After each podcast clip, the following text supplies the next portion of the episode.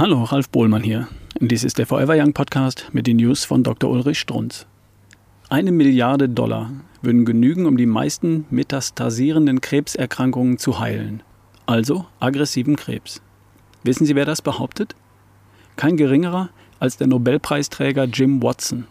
Sie wissen schon, der zusammen mit Crick die DNA-Struktur entschlüsselt hat. Die Doppelhelix. Eine intellektuelle Glanzleistung spannend nachzulesen in dem Buch Die Doppelhelix, ein persönlicher Bericht über die Entdeckung der DNS-Struktur.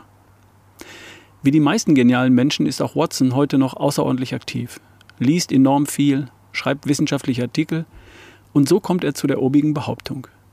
Und wozu braucht man die eine Milliarde Dollar? Um all die noch verbleibenden Proteine zu identifizieren, die man eben braucht, um metastasierenden Krebs zu heilen. Genauer ausgedrückt, um die wichtigsten molekularen Zielstrukturen zu entschlüsseln, die man für, und jetzt wird's wichtig, für die Entwicklung von Medikamenten gegen Krebs benötige. Ein spezialisierter Wissenschaftler kann eben nur wissenschaftlich denken, bleibt in seiner Welt befangen. Man muss, so meint der Genforscher Watson, Gene erforschen, Proteinstrukturen, Zielrezeptoren, um dann schlussendlich entsprechende Pharmamedikamente zu erfinden, welche die Krebszellen abtöten. Solche hoffnungsfrohen Worte lese ich, ich bin schon ein bisschen älter, seit sicher 50 Jahren. Und werde die wohl auch noch, wirklich, in 50 Jahren lesen. Menschen, seien sie auch noch so gescheit, wollen einfach nicht akzeptieren, dass die von ihnen angedachten Probleme, hier die Krebsfreiheit der Menschheit, schon längst von der Natur gelöst sind. Und dass man hier gar nichts zu forschen braucht.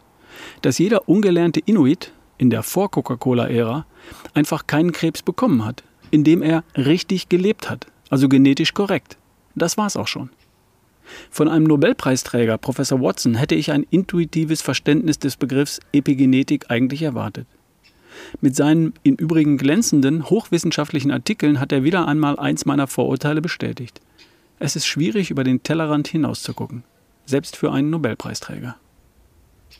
Das waren die News von Dr. Ulrich Strunz, vorgelesen von Ralf Bohlmann hier im Forever Young Podcast. Bis zum nächsten Mal.